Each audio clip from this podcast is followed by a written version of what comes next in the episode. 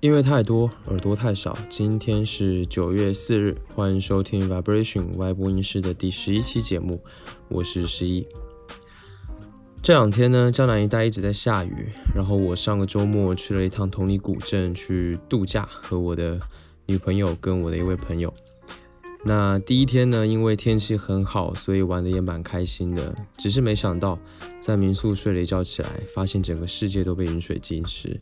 出门之后呢，连带我的拖鞋也一起湿透了。下雨天固然是很烦心的，但是呢，在同里，我发现了一个新的乐趣，那就是在老茶楼里面喝喝茶、嗑瓜子、听评弹。虽然这一次同行的我们三个人都还没有三十岁，但没想到这种乐趣，我们也逐渐学懂了享受。所以呢，当时我在旋转的电风扇下面就想。要做一期播客来聊聊评弹。虽然我之前从未真正深入的、认真的去了解过评弹，但我的女朋友似乎对评弹还挺喜欢，而且也挺熟悉的。所以呢，我就打算到时候邀请他来做嘉宾，一起录一期聊平潭的节目。Anyway，今天呢要讲的、要分享的主题跟评弹没有任何的关系。就是这几天呢，我趁着空把上周我听过的一些专辑整理了一下，然后挑出了其中的四张专辑，想要来和你分享一下。有趣的是呢，这四张专辑完全是不同类型的，听起来给人的感受也是完全不一样的。所以呢，我这周推荐的这四张专辑，希望你有时间可以去好好的听一听。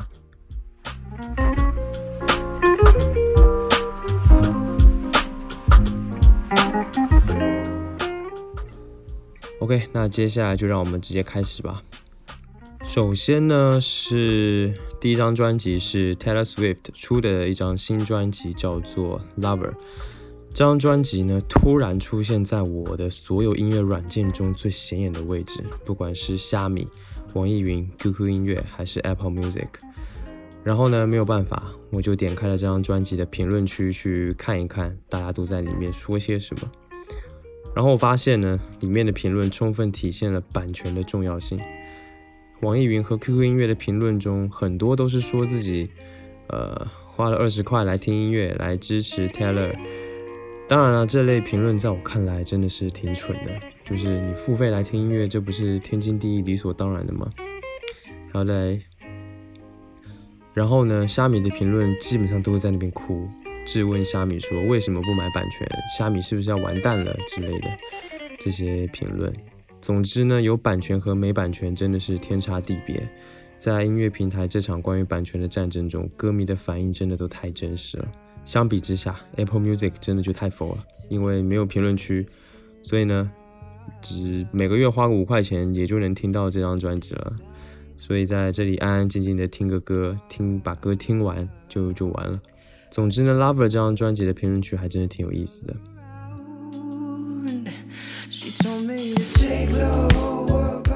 那我们来聊聊专辑本身吧。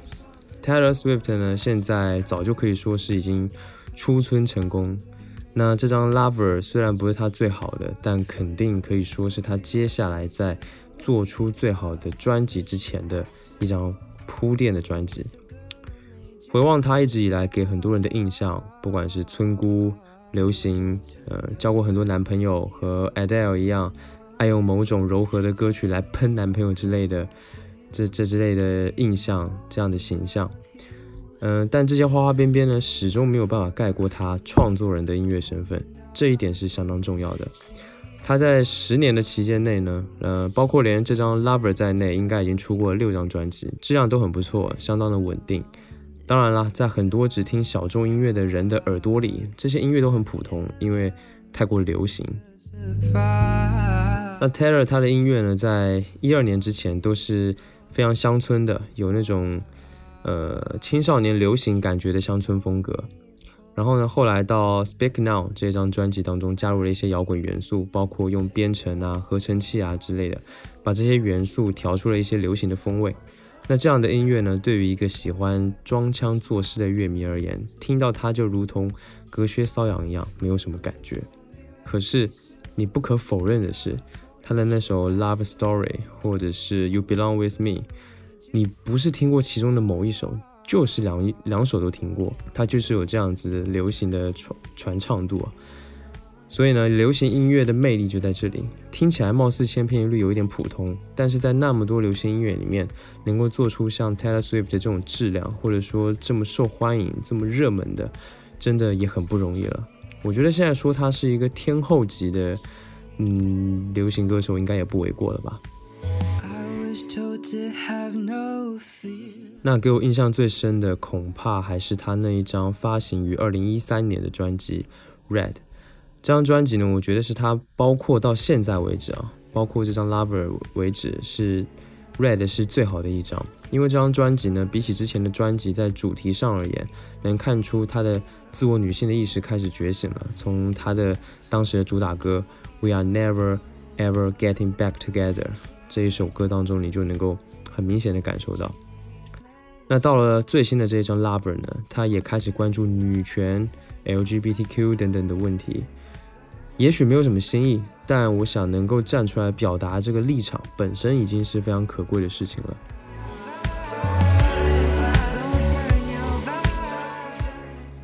但可惜的是，《Lover》这张专辑还是有不少缺陷的。它整张专辑营造出来的氛围还是太过梦幻了，然后歌曲跟歌曲之间的衔接也没有特别好，包括歌词和旋律的表现，我总感觉还不太到位。毕竟呢，他是一个这么有。才能这么有才华的一个创作人，所以呢，我觉得这显得就有点可惜了。不过从他之前的表现来看，我相信 Taylor 肯定是还会有更多跳脱出来的想法。那在之后的创作当中，肯定也会他的才华也会更加的蓬勃。OK，那接下来一起听一听这张专辑《Lover》中的最后一首歌《Daylight》。My love was as cruel as the cities I lived in. Everyone looked worse in the light.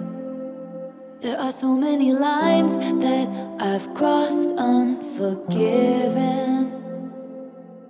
I'll tell you the truth, but never goodbye. I don't wanna look at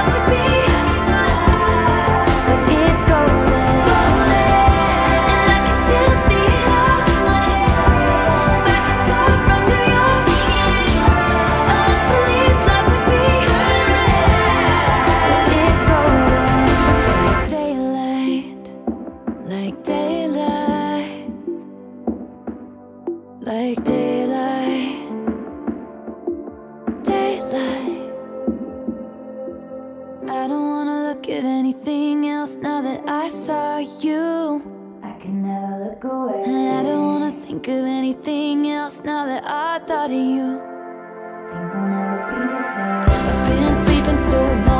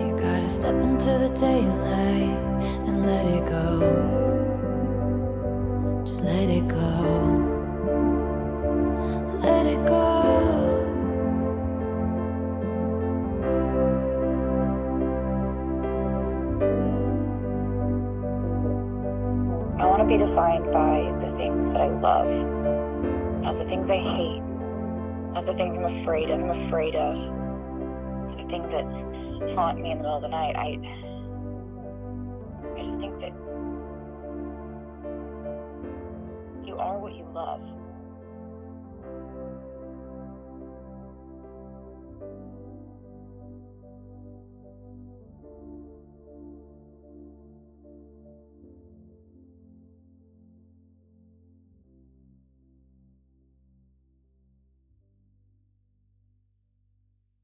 OK，下一张推荐的专辑呢是来自英国的女音乐人 Nilufa Yania 的 Miss Universe。她的名字真的很难念啊，就是我也不知道这么读对不对。呃，Nilufa Yania 大概是这样吧。那她的名字我用 Google 去翻译了一下，那这个名字实际上是土耳其语中的睡莲的意思。不知道他取这个艺名是不是因为这样，是是不是就是取自这个意思啊？听起来还蛮有蛮有趣的。那 Miss Universe 呢是亚尼亚的首张全长专辑，总共有十七首歌，几乎可以几乎可以抵别人两张全长专辑了。那张专辑发行于今年的三月份，发行之后呢就获得了非常多的好评。亚尼亚其实也算是一个比较偏小众的歌手了。他的爸爸妈妈是视觉艺术家，然后他爸爸是土耳其人，所以从小呢，他就在土耳其音乐和他母亲在家演奏的古典音乐的熏陶中成长。然后呢，他十二岁学会了吉他，一四年的时候就开始在 SoundCloud 上发表自己的音乐创作，在二零一六年就发行了自己的第一张 EP，然后隔年一七年就发行了第二张 EP。可以看出来，其实他是一个相当有才华的人，而且他的才气迸发的还是比较早的。亚尼亚的音乐类型呢，其实非常丰富，他唱歌的声音，他的声线也比较特别。在这一张《Miss Universe》中呢，他在各种不同的音乐类型之间来回跳跃，通常呢，一首一两首歌之间的间隔就会有不同的音乐元素出现。包括像那种充满咆哮力量的吉他和鼓声的摇滚乐，包括流行电子乐，或者是一些重节拍的电子乐，呃，优雅的 R N B，甚至是福音歌曲、福音音乐，你都能够听到这样子的元素在这一张专辑里面。那这么多的不同种类的音乐类型，就充分的体现了他的才华吧。当然啦，这一点呢，也就导致，包括他有十七首歌，就是这么多的音乐，它其实让这张专辑听起来并不是那么的连贯，然后呢，也没有很强烈的一种主题性，我觉得这算是唯一的缺憾吧。那总的来说，这张专辑呢，把亚尼亚的歌曲创作技巧放在了中心的位置，可以说是专门用来炫耀他的才华的一张专辑。脆弱复杂的曲调，全部都优雅的交织在一起，也是一张非常值得一听的专辑。那接下来呢，就一起来听这张专辑中我最喜欢的一首歌，叫做《Baby Blue》。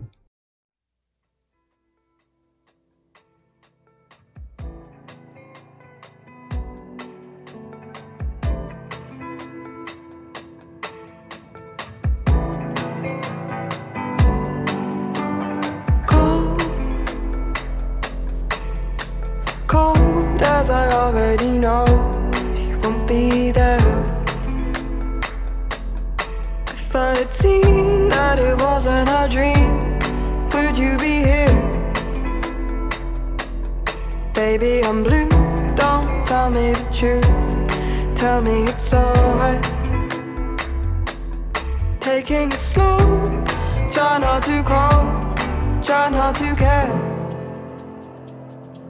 I'm taking it slow, try not to fall, try not to care. Don't look back.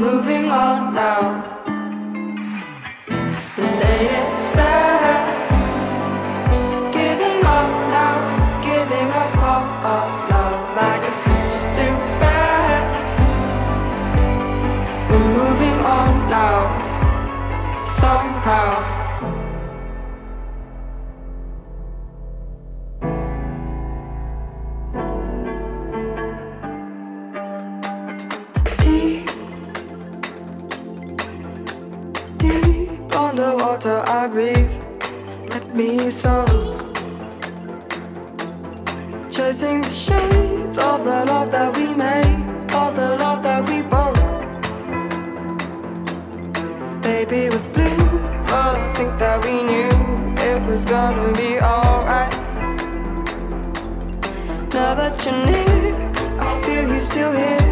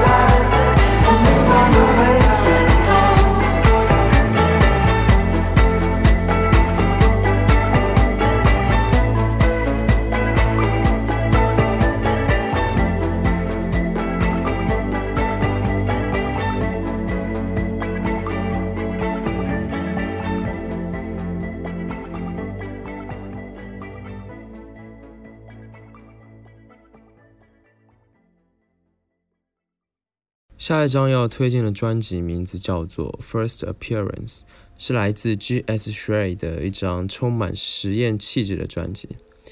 那 G.S. 是一个非常名不见经传的音乐人啊，因为他极度低调。虽然之前呢也发表过一些作品在 Bandcamp 上，但似乎都没有引起什么关注。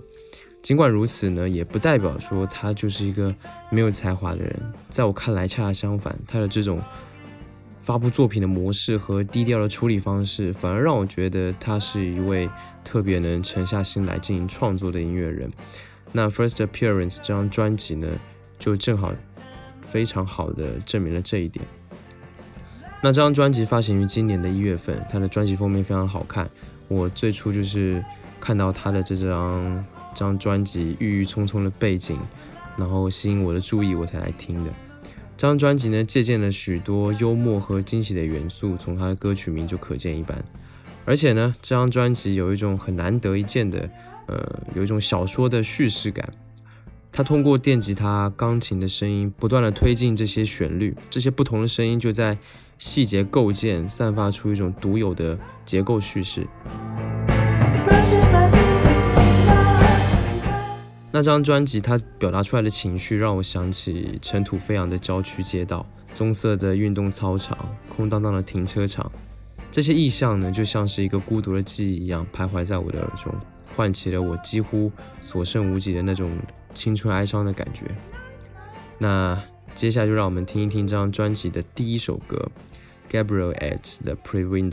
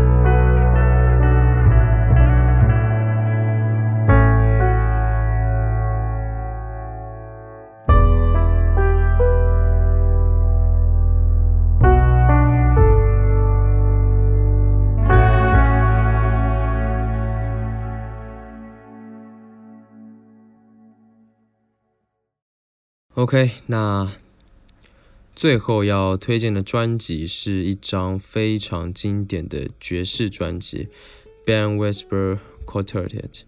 这是一张最早发行于1956年的爵士乐专辑，并且之后还发行过非常多其他的版本。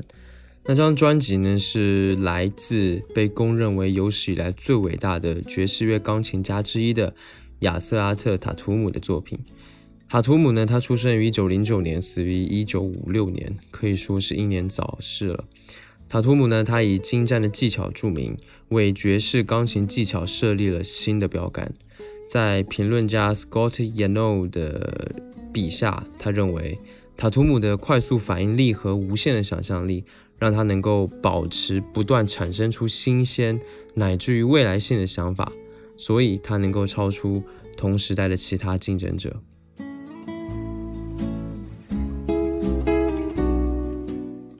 那其实听他的录音呢，我觉得就就就是他的录音到现在依然可以吓死一批现代的钢琴家。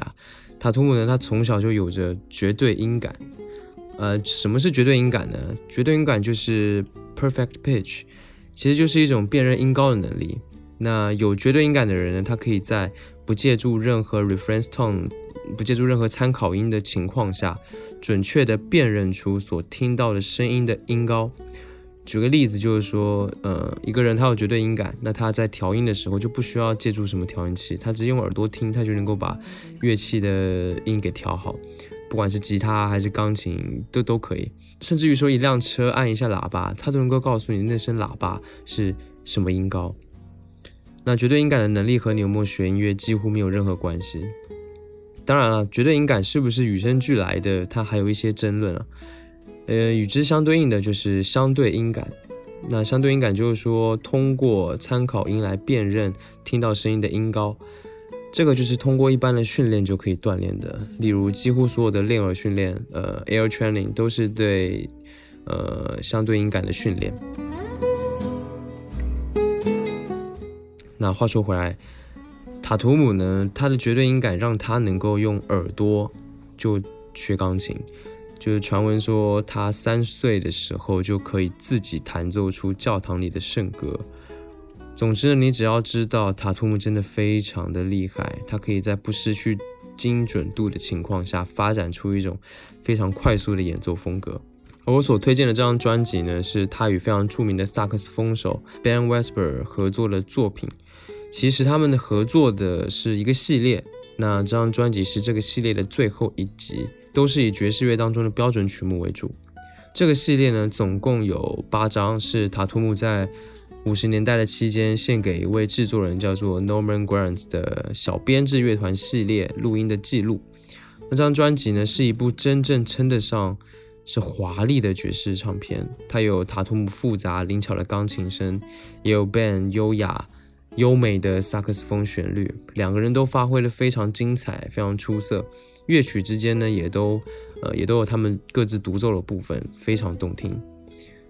可惜的是呢，这张专辑也是塔图姆音乐生涯里发光发热的倒数阶段。塔图姆在录完这张专辑的两个月之后，就死于尿毒症。最后呢，就让我们在这张专辑中的经典名曲。Have you met Miss Jones？中来结束今天的节目吧。感谢你收听 Vibration 外播音室。本节目是一档以音乐爱好者、乐迷的视角去聊任何关于音乐的一切事物的博客节目，旨在让更多对音乐有感知力、有兴趣的人去听、去了解这世界上更丰富的音乐，并且能尝试着去发现这些丰富之中所蕴含的美和感动。欢迎订阅这个播客，不论你有什么样的感受或者意见。或者你有什么想听我聊聊的话题，都欢迎你留言或发 email 给我，所有留言我都会查看并且一一回复。期待下次见面，分享更多关于音乐的好东西给你。拜拜。